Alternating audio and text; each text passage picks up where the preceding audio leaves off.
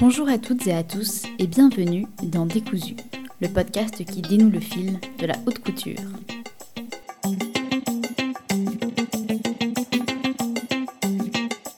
Tenter d'analyser à chaud l'époque que nous sommes en train de vivre est toujours quelque chose de très compliqué. Une fois que le temps y a laissé son empreinte, on peut enfin voir ce qui en a décanté, mais qu'en est-il lorsque nous sommes en plein changement?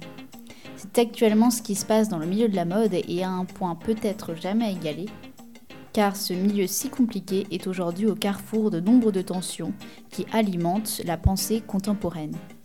On peut notamment parler de problèmes écologiques, de problèmes éthiques, de problèmes aussi ethniques, et également d'inclusivité, de féminisme, ou encore tout simplement du système global de la mode qui est en opposition radicale avec les considérations modernes. Ce phénomène de remise en question déjà en place depuis quelques années a été incomparablement accéléré depuis la crise du Covid-19. C'est pourquoi aujourd'hui, je vous propose d'écouter une interview réalisée avec Lucas Delattre, professeur en communication, médias et digital à l'Institut français de la mode, un homme d'une grande multidisciplinarité.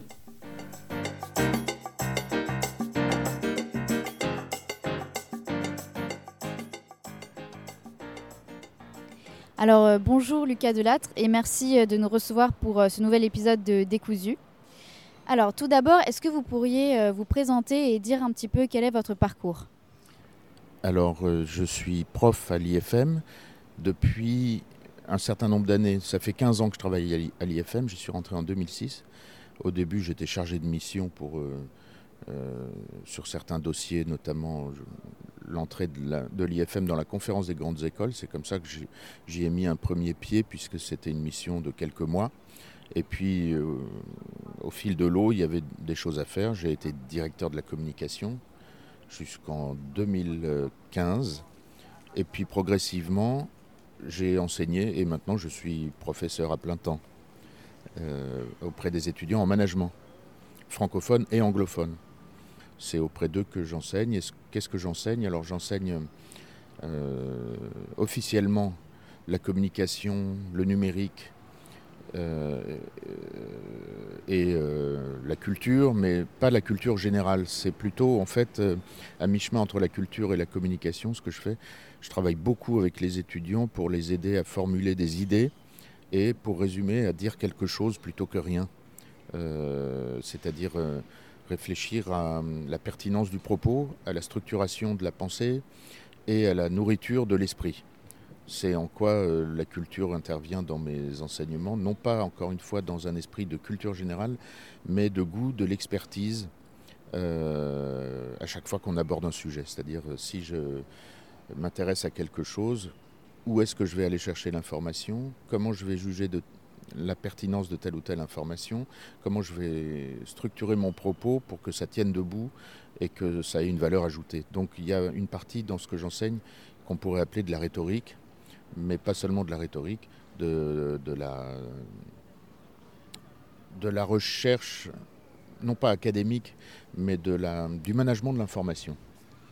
Alors, quand on regarde un petit peu euh, votre parcours, donc euh, notamment une, euh, vous êtes normalien et vous avez une, formation d'historien, puis vous avez été journaliste. on pourrait se demander qu'est-ce qui vous a poussé, ou en tout cas pourquoi est-ce que vous vous retrouvez aujourd'hui à travailler dans la mode, et quel est l'intérêt pour vous? C'est le pur hasard. Si on m'avait dit auparavant que j'y passerais 15 ans, je ne l'aurais pas cru. C'est souvent la vie qui décide les rencontres, les amitiés, euh, le travail à faire, parce qu'il y a tellement de travail à faire que ça s'est imposé comme une évidence. Mais euh, alors oui, je travaille dans la mode, puisque c'est l'Institut français de la mode, mais mon, champ dans, l'IFM, c'est il, est pas en marge, enfin il est un peu en marge de la mode. Il est dans la, dans la compréhension des phénomènes. Euh, il se trouve que la mode est un objet intéressant qui est au croisement de beaucoup de choses. Mais c'est beaucoup de choses là qui m'intéressent. La mode m'intéresse, mais... Et puis au bout de 15 ans, je, sais des choses sur la mode, bien entendu. Mais c'est un peu le hasard qui m'a amené là. La rencontre avec Pascal Morand, qui est président de la Fédération de la Couture et qui à l'époque était directeur général de l'Institut français de la mode, depuis à peu près la fondation de l'Institut en 1986. Il avait pris la direction un an, un an ou deux plus tard et il est resté jusqu'en 2006, précisément l'année où je suis arrivé. Il est resté quelques mois et après il est parti diriger le SCP. Donc euh, c'est comme ça que j'y suis arrivé. Et puis voilà, au fil de l'eau, euh, j'y suis resté, euh, non pas par, par paresse d'aller voir ailleurs, mais parce qu'il y a énormément de choses à faire. Et puis parce que les étudiants sont un public formidable qui vous porte, qui vous pousse, qui vous amène à vous poser plein de questions tout le temps et qui vous amène à réfléchir tout le temps. Ce qui fait que l'enseignement, qui est, qui est mon métier maintenant, je l'ai préféré au métier que j'ai eu avant, qui était un métier de communication. Donc la communication, ça m'intéresse bien sûr, mais, mais je l'enseigne, donc, mais c'est les étudiants qui me font rester si longtemps à l'IFM et aimer le métier. Alors justement, en parlant euh, des étudiants, euh, si l'IFM, euh, en parlant justement des étudiants, on peut voir que l'IFM, donc sur SoundCloud, produit donc des podcasts dont vous êtes euh, très souvent euh, euh, le présentateur, si on, peut dire, et ce sont des podcasts qui ont donc comme public les, étudiants.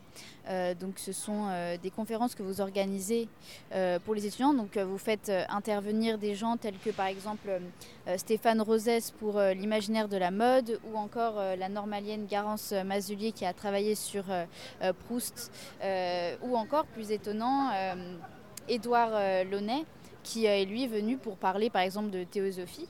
Et, euh, donc euh, quel est euh, l'intérêt pour un éventuel futur créateur de se, confronter à des, univers mentaux, comme, comme vous l'avez dit dans certaines interviews donc à, se confronter à ces univers-là pour justement lui aborder la création de mode.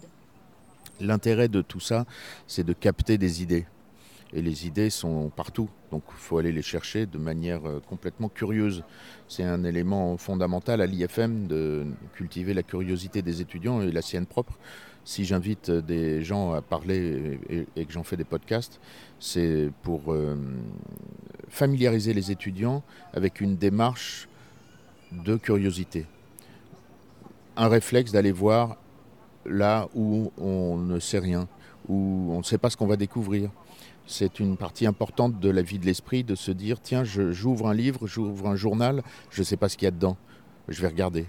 Donc vous voyez, ce n'est pas en fait une démarche de culture générale, comme je vous le disais tout à l'heure, mais c'est plutôt une démarche de partage d'expertise. Comment Édouard Launay se saisit-il d'un sujet? Alors là, il y a une dimension aussi de rhétorique et de, méthode.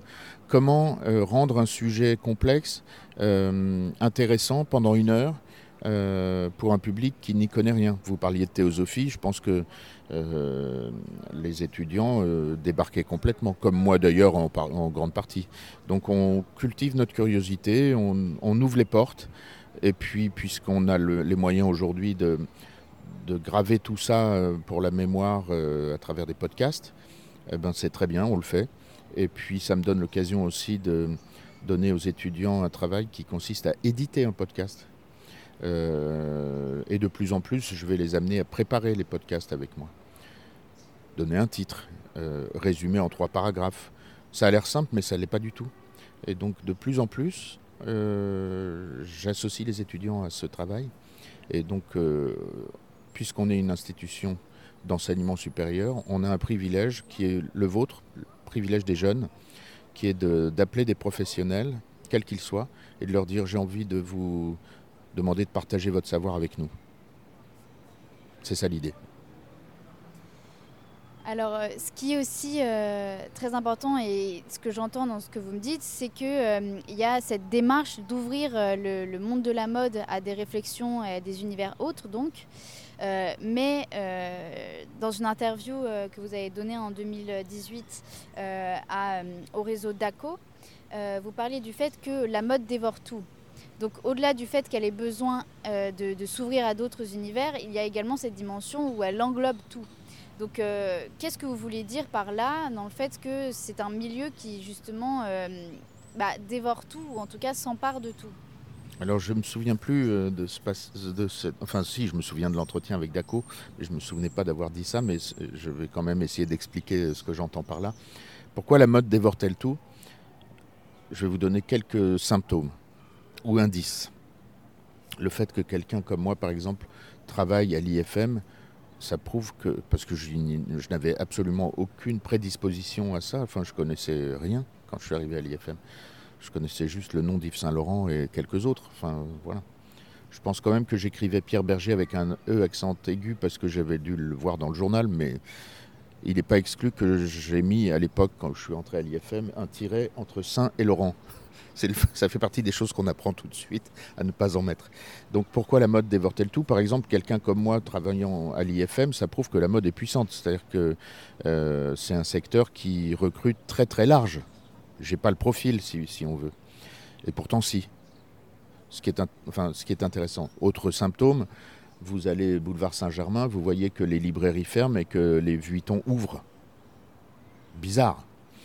Quand vous regardez les chiffres, c'est hallucinant l'industrie euh, française a été euh, décimée, sauf le luxe, qui est en partie une industrie financière, mais c'est quand même une industrie, une vraie, avec des, des, centaines de milliers d'emplois. C'est quand même très très considérable. L'IFM existe pour ça. Il y a un secteur derrière qui est très puissant, qui progresse, qui a vécu beaucoup de la montée en puissance de la Chine certainement, mais pas seulement.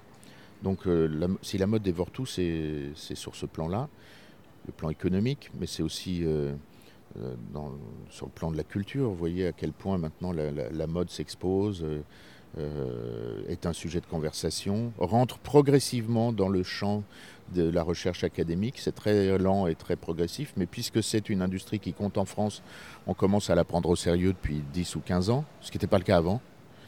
Et donc tout, ça explique non seulement l'existence de l'IFM, mais le fait qu'on ait 1000 étudiants aujourd'hui. L'IFM a fusionné avec une école, l'école de la chambre syndicale. Auparavant, on avait 150 étudiants, maintenant on en a 1000. Il faut quand même réaliser ce que ça signifie. Donc c'est beaucoup. Et alors, on peut se demander pourquoi la mode est-elle si importante? Parce qu'au fond, on pourrait dire la mode, on s'en fout.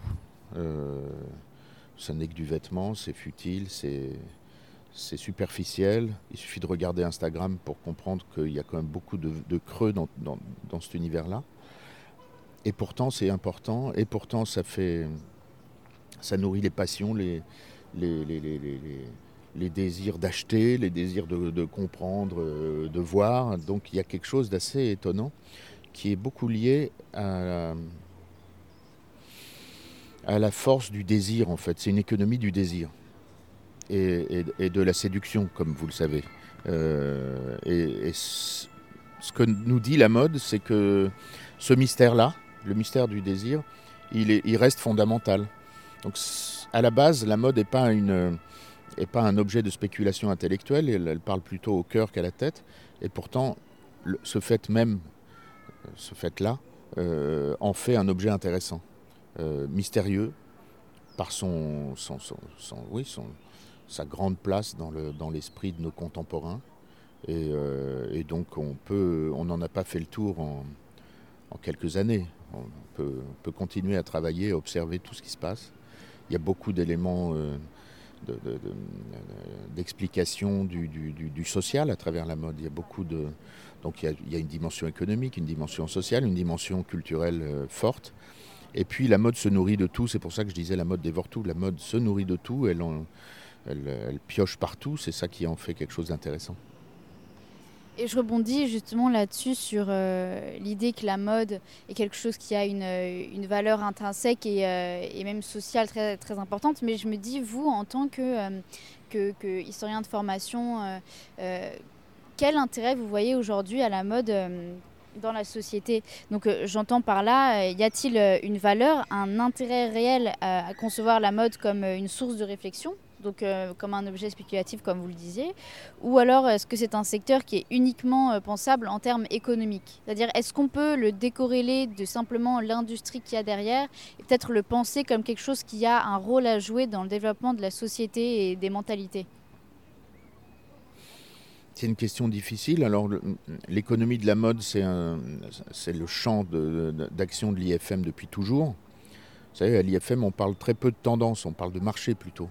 Donc euh, c'est une approche euh, qui a le mérite d'être extrêmement concrète et de correspondre à des, des réalités dans le domaine de l'emploi, de, la, compétitivité, de la technologie. tout ça, c'est fondamental. Après, sur la dimension sociale, il y a beaucoup de discours sur la mode est un, est un moyen d'émancipation sociale, notamment pour les femmes, depuis 100 ans. Enfin, l'histoire de Coco Chanel, l'histoire de Saint-Laurent, c'est une histoire d'émancipation à travers le vêtement, mais je pense qu'il y a pas mal de propagande autour de ça. Je pense que la mode est un jeu et que la dimension ludique euh, de, la mode, sa dimension aussi, euh, je pense, on parlait de désir, euh, il y a une dimension sexuelle dans la, dans la mode qui n'est pas à négliger et qui est évidemment très mystérieuse difficile à penser, mais voilà, on est, on, est peut-être du côté de la psychanalyse. Et ça, c'est très intéressant. Après, est-ce que la mode fait de vous, euh, vous permet de, gravir l'ascenseur social? Je ne sais pas. Oui, la façon dont vous vous habillez est importante, mais je n'insisterai pas trop là-dessus parce que je pense que c'est plutôt des effets secondaires qui sont intéressants. En fait, la mode est un symptôme, voilà, plutôt qu'un moteur. Dans tout ce que j'observe, la mode n'est jamais le moteur d'une évolution elle est plutôt le reflet d'évolution. Et ça, donc c'est une c'est à la fois une faiblesse et une force, c'est que oui, elle dévore tout, mais elle dévore tout en, dans un deuxième temps. Le premier temps, il est, il ailleurs. Enfin, les, les luttes sociales, elles ne passent pas par le vêtement. Le vêtement en est le reflet. Donc c'est intéressant ça d'observer. Voilà, c'est donc une grille de lecture possible parmi bien d'autres. Euh, c'est moins, moins fondamental que le langage. La façon dont les gens parlent, c'est encore plus intéressant que la façon dont les gens s'habillent. Voilà, on peut dire la mode est un langage, mais enfin le langage, les mots, c'est plus intéressant encore. Mais la mode relève de l'image, de l'image de soi, de, de la façon dont on se, euh, dont on s'inscrit dans le, l'environnement visuel. Donc c'est toujours intéressant. Mais encore une fois, les tendances, moi personnellement, enfin, ça peut m'intéresser, mais ce n'est pas ce qui m'intéresse le plus. Ce qui est intéressant, euh, alors évidemment tout est intéressant, mais là la, chose que, sur laquelle euh, je vais rebondir encore une fois, c'est euh, l'idée selon laquelle la mode n'est non pas un moteur mais un symptôme. parce que là actuellement c'est vrai que symptôme, le mot est particulièrement bien trouvé par rapport à la situation qu'on a vécue et voilà. Il y a vraiment cette notion où on attend du monde de la mode qu'il réagisse. Euh, je pense notamment euh, à un documentaire qui vient juste de sortir là sur Arte, euh, notamment avec votre, votre collègue Benjamin Simenauer, également prof à l'IFM. Euh, où euh, on parle justement de la notion euh, d'une future, d'une future apocalypse peut-être pour le milieu de la mode. Donc ma question, c'est quelle place reste-t-il à la mode dans un monde qui se dirige vers des valeurs qui sont, en tout cas en apparence, de plus en plus contraires à ce qui a fait même la mode? Donc je pense par là à des problématiques bah, éthiques, écologiques, ethniques, mais aussi d'inclusivité. Euh, c'est-à-dire aujourd'hui, comment est-ce qu'on réagit à toutes ces problématiques? Est-ce que c'est faisable? Et, euh, si c'est faisable, quelle viabilité économique euh, pour, pour le secteur par rapport à ces problématiques-là? Alors vous parlez d'apocalypse. L'apocalypse a un nom, au moins un, qui est celui du Rana Plaza en, avril 2013 au Bangladesh, un immeuble de fabrication textile qui s'effondre et qui fait plus de 1000 morts. Tout ça pour, pour nos jeans et nos chemises de fast fashion. Donc ça, ça a vraiment marqué les esprits et tous les esprits de tous les étudiants de l'IFM sont, euh, sont occupés par ça. Euh, comment la mode peut-elle euh, avoir du sens dans un monde où le réchauffement climatique est le sujet de préoccupation numéro un, mais dans un monde aussi où le, les conditions sociales de, des ouvriers euh, d'Asie euh, fait réfléchir aux, conséquences des chaînes de valeur qui se sont progressivement imposées dans, la mondialisation. Donc tout ça, les, étudiants, mes étudiants y réfléchissent. Et si on était logique, on pourrait dire que on ferme les boutiques de mode, parce que la mode et la soutenabilité, c'est deux mots qui sont complètement opposés. on n'a qu'à cesser d'acheter des vêtements et, tout pourrait aller mieux du point de vue de, l'impact climatique du transport, de l'industrie, des usines, de l'eau, la pollution de l'eau, l'exploitation des, ouvriers. On parlait du Bangladesh, on peut parler de, des, Ouïghours au Xinjiang, dans le coton. Enfin, tous les sujets ne manquent pas. Et en même temps, tout est beaucoup plus compliqué que ça. Donc euh, la mode aujourd'hui est au cœur d'un champ de tension très très fort. Tension euh, qui ressemble à des oxymores euh, permanents. Par exemple, la mode durable, c'est un oxymore. La mode durable, c'est un oxymore. La mode n'est par définition pas durable puisqu'elle se renouvelle tout le temps. La mode, c'est ce qui se démode, vous savez. Jean Cocteau disait ça. Donc, comment faire pour réduire la production? Non seulement la consommation, mais la production. Vous avez des maisons de luxe françaises qui sont dans un double discours pour dire qu'à la fois euh, ce qu'ils font est durable, le luxe c'est ce qui se répare, vous connaissez cette définition du luxe, et qui font de plus en plus de collections en même temps. Donc euh, ces contradictions-là euh, sont difficilement dépassables. Je vous donne juste un exemple. Si on, si on arrête la fast fashion, les ouvriers du Bangladesh qui vivent mal, bah, si non plus de, de job, c'est ce qui s'est passé pendant le premier confinement, c'est compliqué pour eux aussi. Donc comment faire? Donc il y a des règles qui se mettent en place, des régulations plus ou moins efficaces. Tout ça est bourré de, complexité. Euh, ce qui est intéressant, c'est que le consommateur est plus, plus attentif. Il a du mal à s'y retrouver dans la gestion de toutes les informations, certainement. Mais vous voyez que ben voilà, les sujets compliqués sont intéressants. Il n'y a pas de réponse univoque ni euh, autoritaire euh, aux problèmes qui se posent dans, ce sujet. Mais là encore, la, mode est un symptôme, puisque bon, on dit que la mode provoque à peu près un peu moins de 10% des, émissions de gaz à effet de serre. Donc ça donne une idée de, des dimensions du, du, problème. On n'est pas. Euh, enfin, il est courant de dire la mode deuxième industrie la plus polluante du monde. Il ne faut pas oublier l'agriculture et le, le, pétrole qui sont bien devant. Mais c'est quand même pas rien, 8%, 8 ou 8 à 10% des émissions.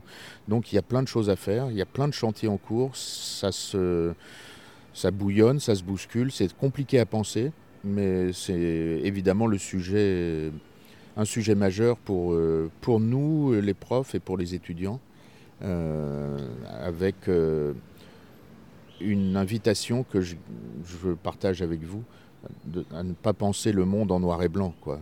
Les solutions sont toujours un peu grises. Bah, donc par rapport à ces solutions grises, peut-être que on pensera un jour le vêtement sans penser la mode, qui sait. Mais bon, en tout cas, moi, dans ce que j'entends, c'est qu'il y a un développement d'une conscience qui se fait dans, un, dans, un, à peu près tous les secteurs extérieurs à celui de la mode, mais celui de la mode reste quand même campé sur ses positions euh, qui sont parfois héritées du passé.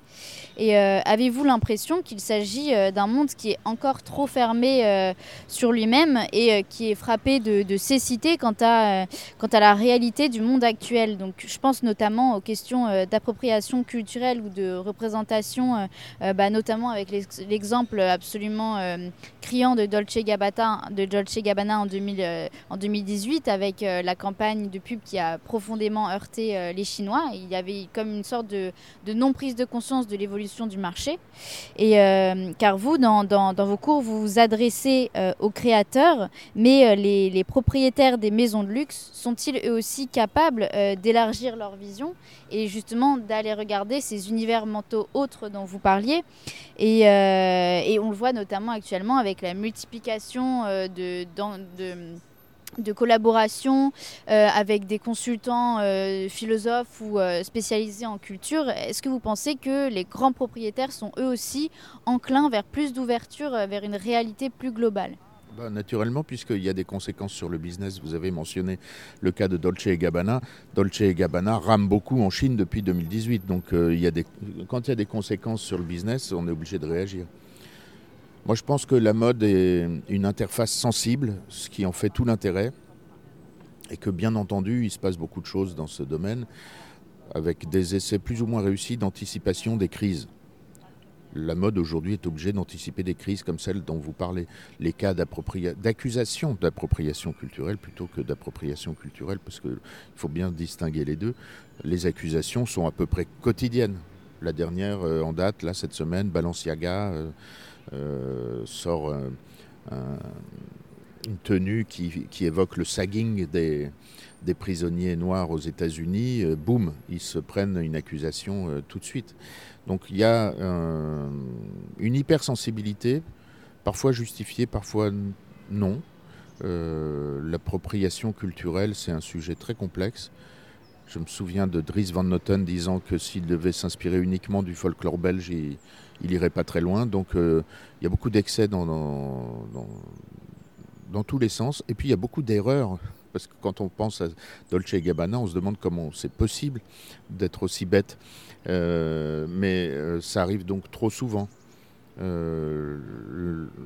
mode, donc, qui devrait être un, je disais, une interface sensible et donc un, lieu de, culture et donc de, finesse, trop souvent fait des erreurs invraisemblables. Une chose qui m'avait frappé beaucoup euh, il y a deux ou trois ans, c'était une pub de Levis sur les, Champs-Élysées, une grande affiche We are all collaborators. On est tous des collabos. dans leur idée, c'était on est tous dans l'économie collaborative. Malgré les dizaines d'heures de réunions avant pondre un, slogan comme ça, ils ne savent pas que collabo, c'est la pire insulte en France, par exemple. Donc il y a du boulot à faire sur la communication. C'est pour ça que j'enseigne, d'ailleurs. Et donc, euh, euh, vous parliez d'inclusivité, de diversité. Donc toutes les marques nomment des responsables euh, de, de, ces sujets-là. Il y a une partie de ce qui est fait qui relève justement de la communication pour dire on fait des choses. Moi, ce que je constate, c'est qu'il y a beaucoup d'erreurs, mais beaucoup d'excès aussi. Donc j'observe ça presque avec gourmandise parce que c'est très intéressant, mais parfois c'est consternant. Il y, a, il y a de la bêtise dans, dans tous les sens aussi. Donc euh, soyons sensibles, intelligents, euh, essayons de comprendre d'où viennent les choses, euh, interrogeons, interrogeons-nous. moi, un des messages, un des enseignements, ou plutôt un des messages au cœur de mon enseignement, c'est interrogez-vous plutôt que indignez-vous Stéphane Hessel, son livre Indignez-vous, on pouvait comprendre, mais euh, l'indignation euh, doit céder le pas à l'interrogation. Interrogation critique, voilà. Qu'est-ce qui se passe? D'où cela vient-il? Essayons de comprendre un peu avant de condamner et euh, soyons sensibles et humanistes. Alors, on arrive à la fin. Donc euh, je vais euh, vous poser une dernière question, euh, enfin une avant-dernière question avant l'ultime. mais d'abord c'est une question qui, qui concerne un petit peu quand même le sujet central du podcast, qui est la haute couture. Donc pour vous, est-ce que aujourd'hui la haute couture c'est quelque chose qui a une, euh, valeur unique dans le sens où elle serait presque un, espèce d'éden de création euh, qui serait préservé en dehors des aléas du contingent social avec toutes euh, les difficultés, notamment eu égard à, sa cible qui est vraiment de niche et euh, ou est-ce que au contraire elle est totalement en voie de disparition et qu'elle ne sait pas répondre euh, aux problématiques nouvelles euh, Quel est aujourd'hui l'intérêt d'un secteur comme la haute couture, par exemple? Bah, La haute couture, donc vous parlez de niche, c'est 2000 clientes dans le monde. Donc ça n'est pas ce qu'on appelle un marché. C'est tout autre chose, c'est un imaginaire, c'est un, un, champ d'expression artistique. C'est l'endroit où la mode rencontre l'art et les métiers d'art. Et donc euh, ça tire vers le haut l'image des marques. Euh, ça permet de préserver des métiers et des compétences qui, dont une certaine part a disparu, mais heureusement une bonne part reste grâce à la haute couture. Regardez ce que fait Chanel avec euh, le 19M et, et les, maisons de, métiers d'art que, Chanel euh, a racheté.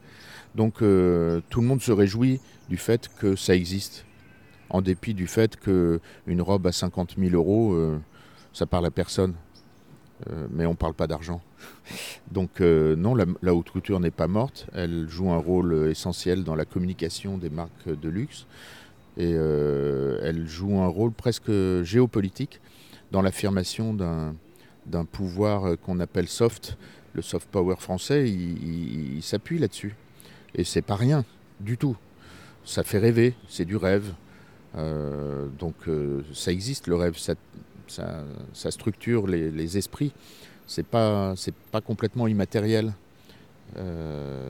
et donc non, c'est la haute couture contrairement à ce qu'on pouvait penser il y a euh, quelques années, continue à vivre. Quand Pierre Berger venait parler aux étudiants de l'IFM, il leur disait la haute couture est morte, ce monde-là, euh, c'est le monde d'hier. Ce qui était en, grande partie vrai, puisque quand on pense qu'il n'y a plus que 2000 clientes dans le monde, c'est vraiment effectivement plus rien. Pierre Berger ajoutait que s'il était jeune, il irait bosser chez Zara et HM. Il trouvait que c'était plus intéressant. C'était il y a 10 ans. Mais il disait ça chaque année aux étudiants. Et d'un autre côté, ben, la haute couture euh, a continué à vivre. Euh, encore une fois, non pas comme secteur économique, mais comme, euh, comme horizon rêvé. Et c'est un, conte de fées, mais les contes de fées, ça existe. Et c'est fascinant de voir à quel point ça existe. Alors je vous rejoins bien là-dessus. C'est vrai qu'on peut remercier en tout cas la France de, cultiver euh, cet imaginaire qui lui est propre et qui, n'est pas prêt de, disparaître. Euh, et, cela nous amène à la dernière question du podcast que j'ai donc l'habitude de poser aux intervenants. C'est euh, bannissons donc ce mot de, mode qui aujourd'hui est la cible de, tant d'oxymores. Mais la question que je vais vous poser, c'est est-ce que vous pensez que le vêtement peut être le terrain d'une création artistique, voire que le vêtement peut être une forme d'art? Bien sûr.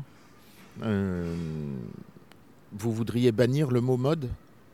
C'est pas que je veux le bannir, c'est plus que, euh, en tout cas, dans Décousu, on essaye d'aborder la problématique de la haute couture et donc de sortir un petit peu des problématiques de, mode en tant que cycle euh, qui se répète et qui doit en permanence cibler un certain désir de profit en recréant une nouvelle tendance, mais plutôt en se concentrant sur la matière première qui est le vêtement c'est-à-dire développer une, une, réflexion et une conception propre à la matière vêtement et qui, qui, qui, nous, qui nous habille tous plutôt que quelque chose qui est simplement de la consommation. Alors il y a une notion qui est derrière tout ça qui m'intéresse, qui est celle de pièce unique. Parce qu'en fait, le vêtement est toujours une pièce unique. La façon dont vous portez votre vêtement, elle n'appartient qu'à vous. C'est pour ça que c'est si fort la mode. Euh, avant de parler d'art, il y a d'abord pour moi la notion de pièce unique et d'appropriation dans un sens positif, précisément. Vous, vous appropriez un vêtement à votre façon, vous en faites quelque chose qui n'appartient qu'à vous, vous combinez des choses, c'est vous, c'est personne d'autre. Et ça, ça ne s'arrêtera jamais. C'est pour ça que c'est fascinant. Après, la mode est-elle un art? Il y a tellement de discours là-dessus. Euh, c'est un business aussi. Et donc, euh, en soi, une pièce, même une pièce de luxe, n'est pas une pièce unique. C'est très rare. C'est la façon dont les gens dont les consommateurs ou les consommatrices portent telle ou telle pièce qui en fait euh, quelque chose d'unique. Et moi, je suis fasciné par un sujet qui est le, marché de la seconde main. Je pense à des marques comme Hermès. Certains objets, ou à des montres, certains objets prennent de la valeur en vieillissant. Le marché euh, vintage des sacs Hermès, par exemple, euh, aboutit au fait que certains sacs anciens sont, enfin beaucoup, sont plus chers que les neufs. Et ça, c'est fascinant. Euh, donc je parlerai pas tant d'art que de de pièces euh, bien faites qui ont une histoire, qui, vivent. En fait, les objets vivent. Un vêtement, ça vit. Et son, son histoire en fait quelque chose d'unique. Et, en ça, on frôle l'art, en plus du fait qu'évidemment, euh, dans toute pièce de mode, il y a des inspirations artistiques, il y a du génie parfois, euh, il y a une composition, euh, il y a une dimension dans la vraie création qui, relève de l'art, même si dans la mode, encore une fois, on est au croisement de beaucoup de choses. On est dans le business, on est dans, le, dans, la tendance, la tendance, ça, disparaît. Mais, mais voilà, le, vêtement témoigne de, beaucoup de choses, du génie du créateur, de l'époque à laquelle il a été créé. Regardez un vêtement Mugler des années 80, ça parle de beaucoup de choses. Euh, et donc c'est multiforme. Ça moi qui me plaît, c'est qu'il y a beaucoup de choses qui rayonnent à partir d'une pièce de mode ou d'un accessoire. Eh bien, merci beaucoup. Et euh, je rebondirai sur votre dernier mot euh, de Mugler, qui d'ailleurs, il y a une exposition qui va s'ouvrir le 30 septembre au MAD, donc au Musée d'art décoratif à Paris, pour ceux qui seraient intéressés. Donc euh, voilà, eh bien, merci beaucoup Lucas Delattre. Merci beaucoup Agathe.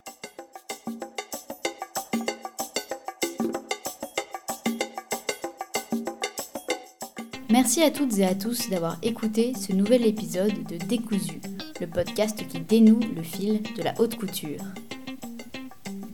J'espère que cet épisode vous aura plu et n'hésitez pas également à nous rejoindre sur Instagram au compte Décousu Podcast. À très bientôt!